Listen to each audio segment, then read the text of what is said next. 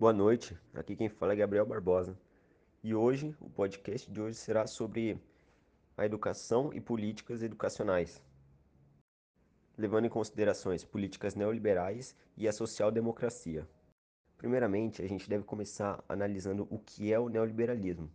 Bom, se você puxar no Google, vai aparecer que o neoliberalismo é um termo que especificamente, a partir dos anos 1980, tem sido empregado em economia política economia do desenvolvimento, em substituição a outros termos anteriores utilizados, como por exemplo o monetarismo, o neoconservadorismo, o consenso de Washington ou reforma de mercado, por exemplo.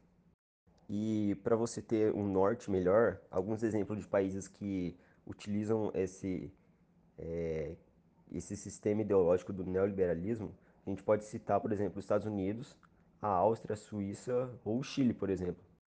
Um exemplo de país neoliberal que utiliza desse neoliberalismo na, na sua educação, na sua educação pública, a gente pode citar, por exemplo, a Finlândia.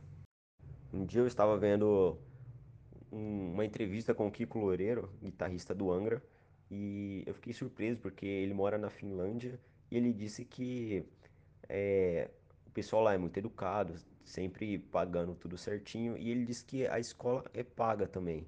Aí eu pensei, nossa, mas o filho dele estuda em escola particular lá na Finlândia, mas ele disse que a educação pública lá pode ser paga também, se você quiser pagar. Se você tiver as condições para pagar, você pode. Senão, você não precisa pagar.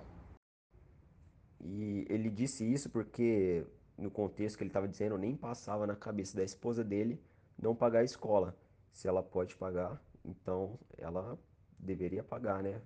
É assim que funciona a cabeça dos estrangeiros. A gente pode considerar, por exemplo, uma instituição de educação é, neoliberal, como por exemplo é, a rede SESI aqui no Brasil. Rede SESI nada mais é do que uma rede de escolas, só que o diferencial dela é que ela é paga, ela não é pública. Por isso pode sim ser considerada uma política de neoliberalismo na, na educação. Mas, diferentemente da, do caso da Finlândia, o SESI é obrigatório. Quer dizer, tem o pessoal que é isento, né? Mas num todo assim, é, é uma escola que se sustenta pelo, pelo capital dos seus consumidores. Contrapartida, um exemplo de política na educação que não é neoliberal, a gente pode citar, por exemplo, a educação pública, que ela se sustenta pelos impostos que nós cidadãos comuns nós pagamos.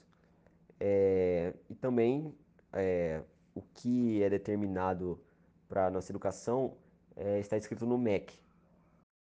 Porém, até as escolas com políticas neoliberais, como o SESI, assim como eu citei antes, eles devem seguir essa planilha, esse, essa agenda do MEC.